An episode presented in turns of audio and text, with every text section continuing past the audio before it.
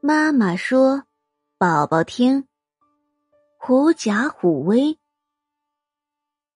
森林里有只饥饿的老虎，正在寻找食物。忽然，一只狐狸从他身边窜过，老虎扑过去，把狐狸给捉住了。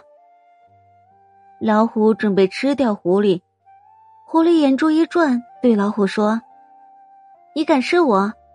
我可是老天爷派来管理百兽的。”见老虎不信，狐狸又说：“走。”我带你去百兽面前走一圈，让你看看我的威风。